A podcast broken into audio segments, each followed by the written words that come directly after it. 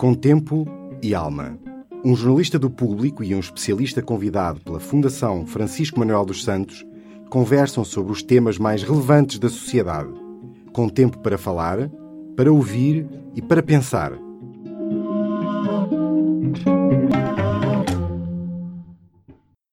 Bem-vindo a mais um podcast com Tempo e Alma, uma parceria do público com a Fundação Francisco Manuel dos Santos. Hoje andaremos à, à conversa com Álvaro Garrido sobre um dos últimos ensaios da Fundação, as pescas em Portugal. Álvaro Garrido é professor da Faculdade de Economia da Universidade de Coimbra, é um investigador da história económica e, e, com um trabalho já muito profuso na área da economia das pescas e na economia marítima em geral. O professor Álvaro Garrido, numa das primeiras páginas deste livro, li ali um, um título engraçado, uma, uma citação de uma obra já de 1789, cujo título é Memória sobre a decadência das pescarias. Isto é século XVIII. Andamos há tanto tempo assim com as pescarias em decadência? É verdade. Obrigado pelo convite para esta conversa e pela oportunidade de, de, debater o meu livro, que é um livro que resulta de um convite da Fundação Francisco Manuel dos Santos e, na verdade, o tópico mais, mais central das pescas portuguesas em termos de diagnósticos dos sábios que ela conheceu ao longo do tempo, que são muitos, felizmente, é esse diagnóstico de crise permanente uma espécie de uh, tentativa de achar políticas públicas e soluções em parceria, tanto quanto possível em parceria com os agentes, os pescadores, uhum. é a elite ilustrada do país, a ciência, para a crise das pescarias. E essa decadência das pescarias formulada por um homem da Academia das Ciências de Lisboa, um memorialista como Constantino Botelho Lacerda Lobo, significava na época, como significou mais tarde, uh, mais ou menos o mesmo, significava que aquilo que se pescava no reino não era suficiente para o abastecer Portanto, a crise das pescarias portuguesas está muito relacionada com esta concepção e com a prática quase dilemática de uma pesca de abastecimento que nunca chegou para as necessidades de um consumo de pescado muito alto relativamente até às próprias disponibilidades de recursos do mar português. Isso quase nos leva a uma pergunta que mais do que política ou da área da economia seria cultural. De onde nos vem essa apetência para comer o peixe que nem sequer tínhamos na nossa costa? Precisamente, essa é uma questão muito interessante. Os fatores de tradição cultural no consumo de pescado pesam imenso e, portanto, não há uma racionalidade eficiente nos padrões de consumo de peixe, muito menos em Portugal. Aliás, Portugal é um caso de estudo na medida em que, em regra, associa-se o desenvolvimento económico a uma redução gradual do consumo de pescado e a uma menor dependência dessa fonte de proteína animal. E a história portuguesa económico-social revela exatamente o contrário. Ou seja, à medida que o rendimento per capita historicamente subiu, a tendência para o aumento do consumo de pescado também se verificou. Uhum. E há uh, dois fatores de grande resiliência no, no consumo, nesta hipérbole do consumo de peixe que é muito característica da cultura portuguesa. Basicamente, a elevadíssima taxa de consumo de bacalhau salgado seco. Eh, Portugal é o principal consumidor à escala mundial e sempre o foi desde que há registro. E, por outro lado, uma grande dependência também para abastecimento de matéria-prima à indústria conserveira eh, do consumo de sardinha, não é? Portanto, a sardinha e o bacalhau configuram as pescas portuguesas. É essa sua realidade cultural. Uhum. Dá-me ideia é que tendo nós essa imagem, eh, que é estatisticamente comprovada, de sermos um país eh, de grande consumo, aparecendo poeticamente como um país de marinheiros, em muitas narrativas, ao mesmo tempo, o setor em si é um setor com pouca visibilidade política uh, ao longo de vários períodos da nossa história. Não foi sempre assim, mas dá uma ideia que ao longo de vários períodos uh, a visibilidade política e, no fundo, e as políticas destinadas ao setor nunca foram de grande monta. Sim, é, é, é, verdade. Em primeiro lugar, há várias explicações que podemos aduzir para isso, que é um fator estrutural, é uma entorse estrutural, digamos assim, mas historicamente a chamada questão das pescas ou questão das pescarias, como ela começou a ser formulada precisamente em finais do século XVIII, eh, estava muito relacionada com uma tentativa de achar um modelo, uma chave de regulação para o setor, quando os tais sábios memorialistas da Academia das Ciências e os próprios práticos no terreno, oficiais de marinha da classe de hidrografia, sobretudo já no século XIX, começaram a perceber que havia uma relação mais ou menos direta entre a preservação das espécies e o rendimento da pesca. E para o Estado, o Estado enquanto agente regulador, o grande problema histórico das pescas era e é o abastecimento, a regulação do abastecimento.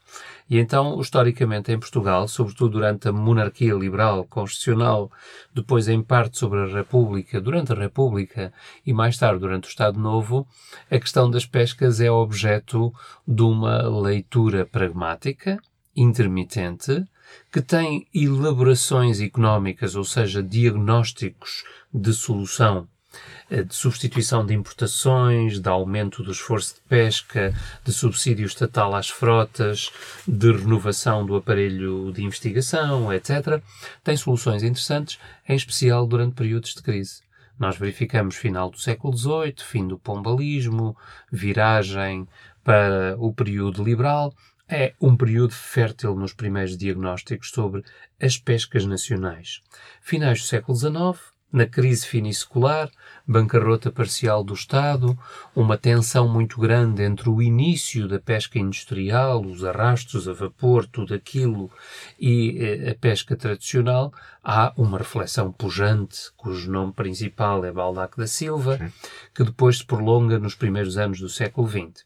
E depois, anos 70, anos 80, com a mudança drástica do regime dos direitos do mar, as zonas económicas exclusivas. Estamos a falar do século XX já. Século XX, a própria convulsão revolucionária em Portugal e o desmantelamento da organização corporativa das pescas e depois, anos depois, a adesão de Portugal à CE Ecopolítica Comum das Pescas, há outra vez um grande conjunto de reflexões que ficou aquém daquilo que precisaríamos e, portanto, são três momentos em que a questão das pescas é relativamente recalcada, mas sobe ao primeiro plano da política nacional, porque estavam em causa, sobretudo, duas questões históricas estruturantes e comuns a esses vários períodos. Uhum.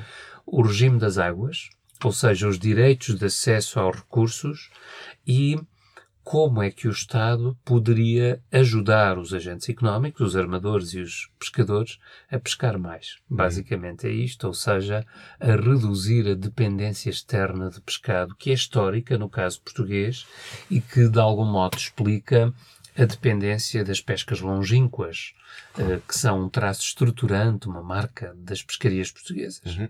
É, são uma marca, são um traço estruturante, como diz, mas é também um dos paradoxos deste país, não é? Quer dizer, eh, as políticas eh, e a visibilidade foi sempre dada às pescas longínquas não é? e ao investimento que seria necessário fazer, quando, na verdade, como descreve bem neste livro, nós somos basicamente um país de, de, comunidades de pesca costeira.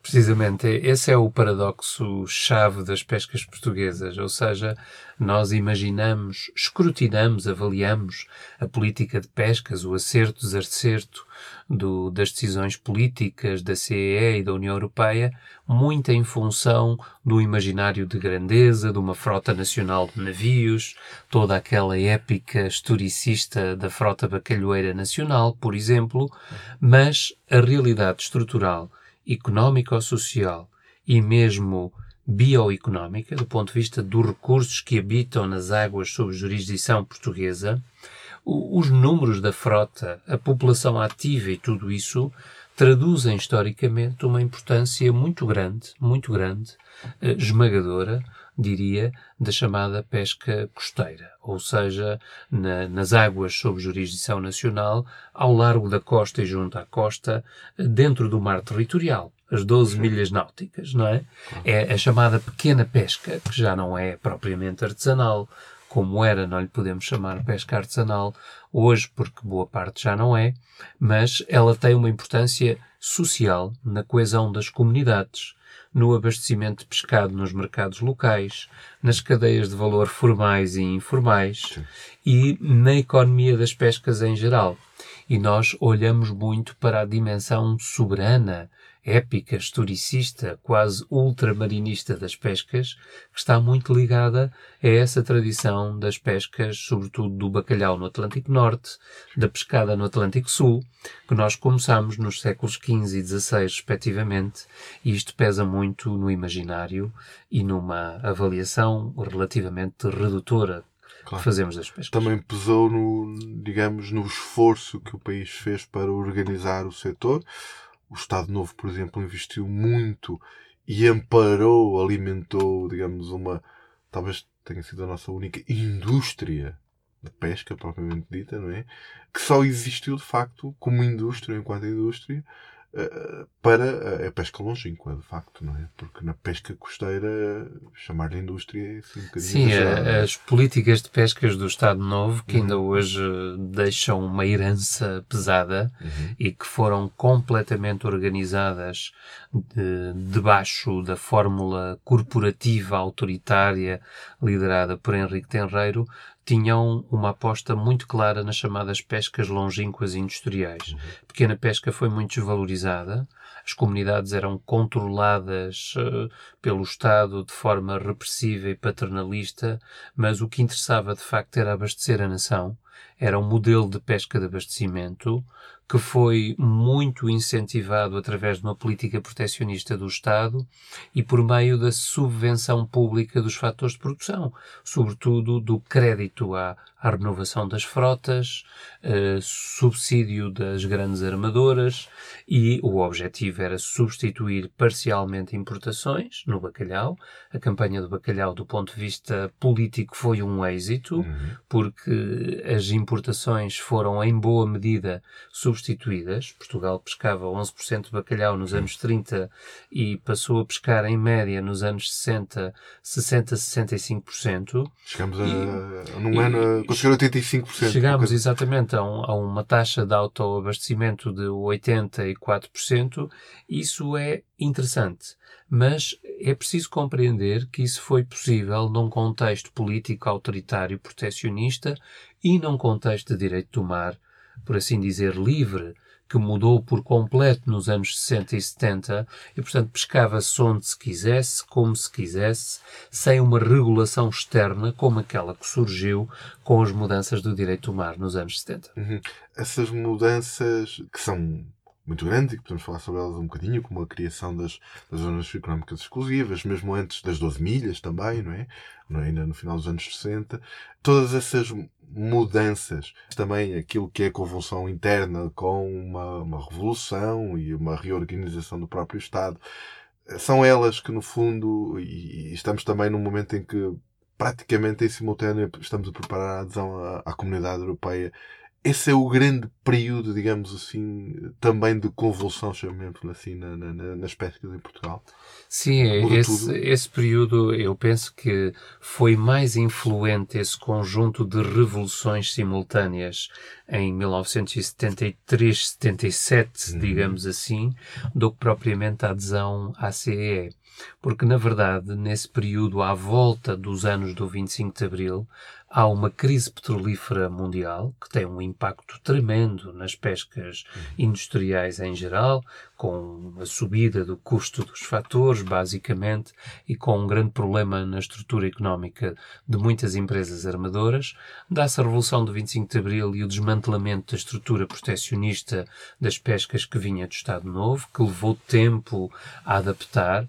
Há uma libertação do trabalho com greves a bordo, reivindicações salariais e tudo isso, que foi muito importante, mas teve os seus efeitos destabilizadores, naturalmente, e houve uma mudança no direito do mar a nível externo que Portugal acompanhou no contexto revolucionário, subscrevendo na terceira Conferência das Nações Unidas de Direito do Mar, que começara em 73 precisamente, o Portugal revolucionário subscreve aquele conceito mais ou menos terceiro-mundista de zona económica exclusiva que foi proposto por países afro-asiáticos em primeiro lugar e Portugal estava lá naquele contexto. Portanto, há aqui uma relação indireta entre a geopolítica da descolonização uhum. e a saída desse quadro de políticas que privilegiava as pescas longínquas, tudo isto está relacionado, e, nessa altura, as políticas de pescas em Portugal conhecem uma mudança enorme.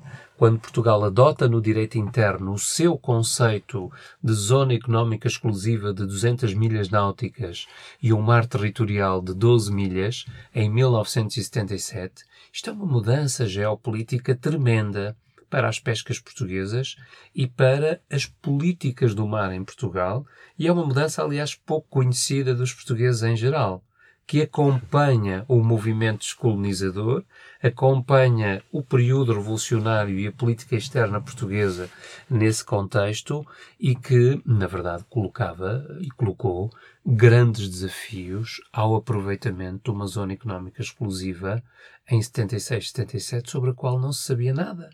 Não estavam mapeados os recursos, não havia um plano de fiscalização e de exploração operacional, não havia um aparelho institucional de investigação que foi criado a correr com o nascimento do INIP, depois IPAR, em 1977-78. Havia que fazer tudo.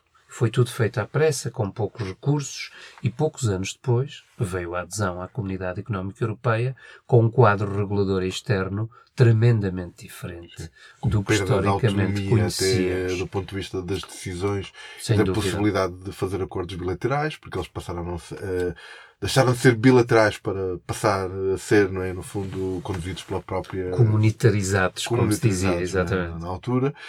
Neste livro gasta algumas páginas muito interessantes a mostrar como de facto de, de, de 70 até 2009 a perda é tremenda.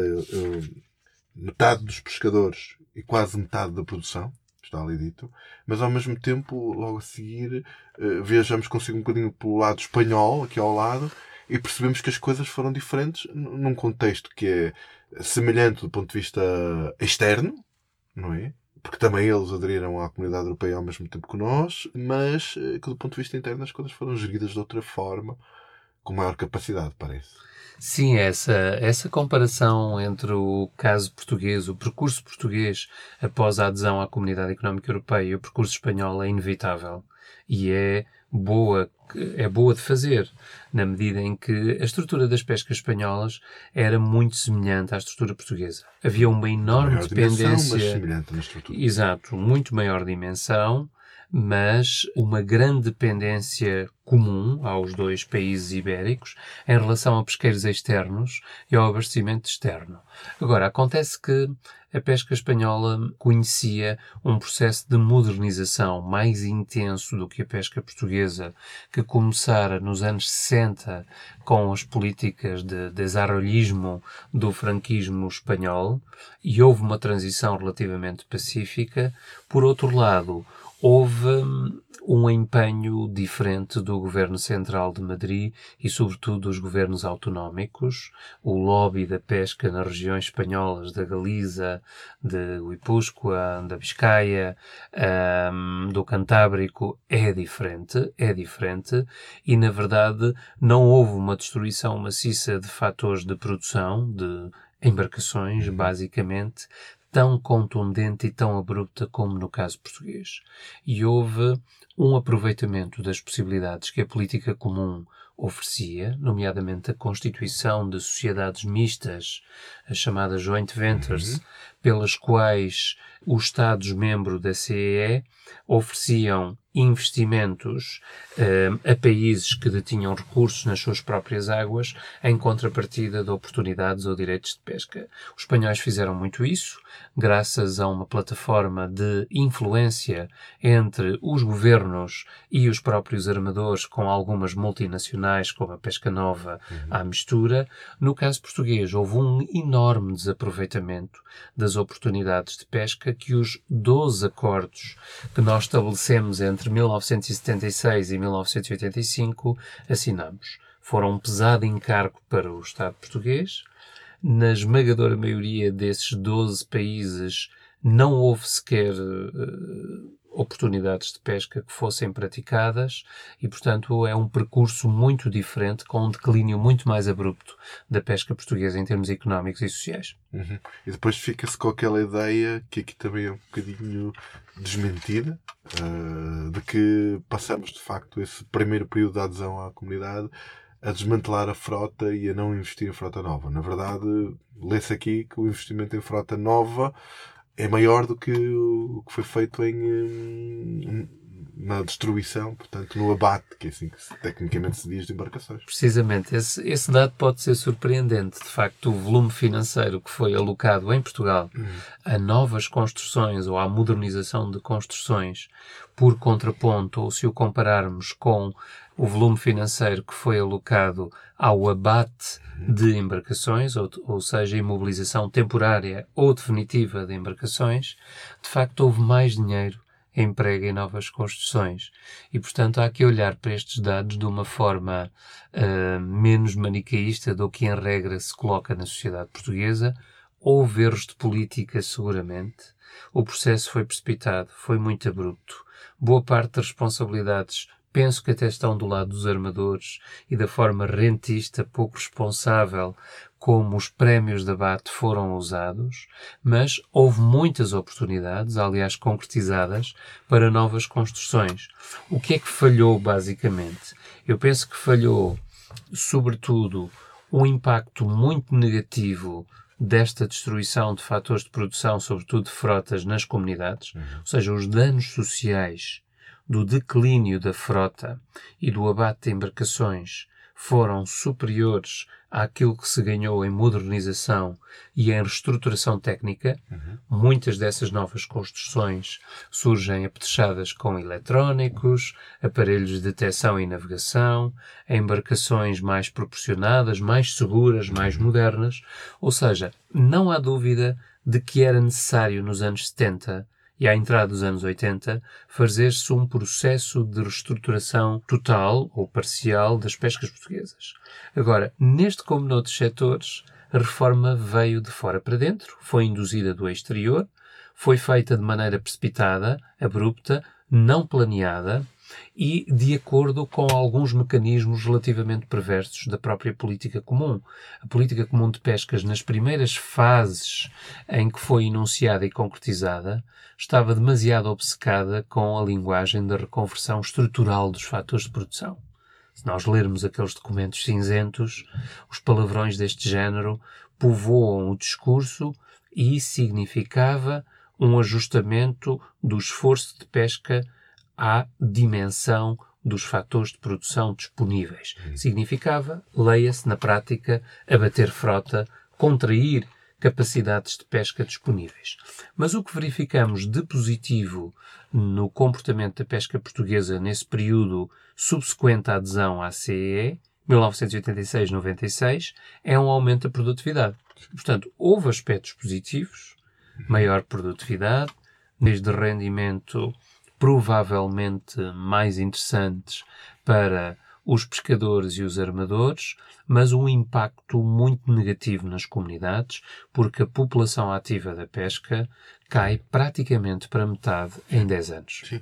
Falou aí desse, desse aumento de produtividade, desse aumento de rendimento que também existe, mas há uma questão que também aqui é abordada, que é tivemos sempre também um problema de rendimento do setor e principalmente na questão precisamente da pesca costeira, da pesca artesanal, que tem a ver também com a forma como o mercado, no fundo, das pescas está organizado. Essa foi uma questão que nunca foi atacada, o termo aqui parece negativo, mas nunca foi uh, tratada com coragem por governo nenhum. É, essa é uma questão histórica que é difícil de conhecer na sua plenitude. Eu conheço-a vagamente, mas na verdade uh, os mecanismos de mercado na pesca são muito complexos e o ponto central da cadeia de distribuição reside na chamada primeira venda, nas lotas, ou seja, uh, o primeiro segmento de negócio à saída dos desembarques e eh, há o problema histórico, ainda hoje subsiste, embora em menor escala, da fuga à lota, da pesca não declarada, não é o mesmo que pesca ilegal. E, na verdade, nesse contexto dos anos 70, 80, havia uma desabituação da pesca portuguesa, não havia quaisquer hábitos de economia de mercado na pesca. O serviço de lotas e vendagens em Portugal nem sequer tinha existência legal. Disse-me o secretário de Estado da época, o que é muito curioso, é muito interessante. Ou seja, há uma adaptação abrupta também, muito rápida, a regras de economia de mercado que estão inscritas na política comum de mercados e na própria política comum das pescas. Há toda uma reestruturação do serviço de lotas em Portugal. A Doca Pesca já vinha do período tenreiro do Estado Novo, mas era uma estrutura monopolista que não estava adaptada às regras da União Europeia e nunca se eliminou, e hoje isso continua a ser um problema, eh, nunca se eliminaram as profundas distorções da cadeia de valor da pesca. Quer dizer, por muito que se diga que há economia informal, que os pescadores afinal ganham muito mais do que se pensa e que há ali todo um processo de acumulação não visível, é verdade que o parente pobre da cadeia de valor das pescas são os pescadores. Hoje. Mais do que os armadores, Sem os, dúvida. os próprios trabalhadores da pesca, Precisamente. que neste caso, portanto, imigram, não é? Dizer, em muitas comunidades. Exatamente, da e é não, é um problema de hoje, mas é muito recente, sobretudo. A tendência migratória dos pescadores em busca de melhores salários, melhores rendimentos e melhores condições de trabalho aumentou recentemente em E Portugal. neste momento estamos com, digamos, no plano da atualidade mesmo, são recentes as notícias aqui no norte do país, de armadores que estão a tentar que o governo, no fundo, enquadre legalmente a possibilidade de utilização de pescadores indonésios porque não têm pescadores portugueses que queiram trabalhar com eles. No entanto, sabemos que eles estão a alimentar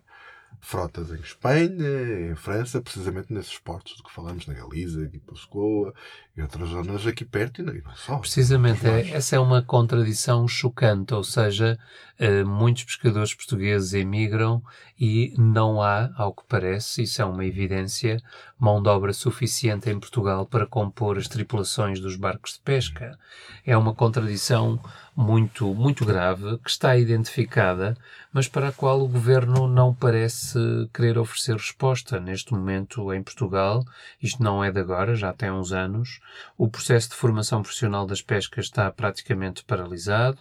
Há um desfazamento entre as convenções internacionais de trabalho no mar e a formação profissional que se oferece, ou que neste momento praticamente não se oferece, porque o aparelho do formar nas suas dinâmicas e rede local portuária está praticamente paralisado. Há problemas laborais graves nas pescas e há um problema de profunda distorção da cadeia de valor que eu não sei como se resolve, que é a concentração da distribuição nos hipermercados com uma contração forçada das margens de lucro no segmento intermédio do negócio de produtos da pesca, não é?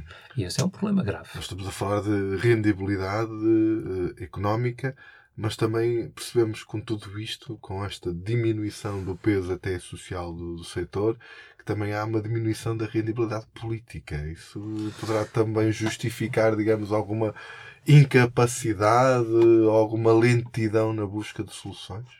Precisamente, do ponto de vista político, as pescas perderam claramente centralidade. Nós já não nos lembramos de campanhas eleitorais nas quais os portos de pesca e os mercados de peixe fossem disputados avidamente como locais intemporais onde o debate e a vitória se jogava Agora, os jantares de exatamente campanha ali. até é mais porco do que peixe. Exatamente. O porco no espeto substituiu a sardinha assada, mas apenas aí, felizmente. Mas é verdade que nas políticas públicas para o mar hoje há uma secundarização, a meu ver errada e precipitada, das políticas de pescas, da importância social e económica que as pescas têm eh, nas comunidades costeiras em Portugal. Ainda há pouco tempo saiu um estudo do Banco Portugal que mostra que nas indústrias do mar em Portugal o que mais pesa ainda é a economia das pescas e a economia portuária. Portanto, esta dita velha economia do mar precisa de ser mais acarinhada pelas políticas públicas, regulada, num plano evidentemente de desenvolvimento sustentável, porque a nova economia do mar ainda não tem uma expressão económica e social relevante. No entanto, a nossa estratégia nacional para o mar aposta muito na chamada economia azul, mas dedica, aliás, é um reparo que faz nas primeiras páginas do livro, pouquíssimas linhas este setor tradicional e que ainda temos aí, né? com milhares Sim, de é, pessoas é verdade. Eh, a Estratégia Nacional para o Mar, o, os discursos de política pública, os programas dos últimos governos e tudo isto, deste e do anterior, dispensam pouco espaço às pescas enquanto política pública. Há uma clara secundarização há um encantamento tecnocrata com a economia azul e com as possibilidades extraordinárias que a sua cadeia de valor alegadamente criará. Não tenho dúvidas de que o futuro reside aí, mas é necessário um equilíbrio entre aquilo que existe do ponto de vista económico e social que não deixará de existir no futuro, as pescas não vão acabar, certamente, embora tenham uma expectativa de estabilidade do ponto de vista da sua expressão social e económica, nomeadamente em termos de população ativa, mas é necessário olhar para este equilíbrio, para o papel das pescas enquanto elementos centrais na coesão social das comunidades costeiras, como arquivos de cultura do mar, de saber que é claro, exportam know-how, exportam toda uma cultura e um saber acumulados para outros setores. E, portanto, não há uma economia do mar que seja vital em Portugal se não houver comunidades eh, pesqueiras e marítimas, costeiras, que tenham coesão social e que sejam devidamente preservadas. Muito bem. Professor, obrigado por ter obrigado, estado connosco. Com tempo e alma.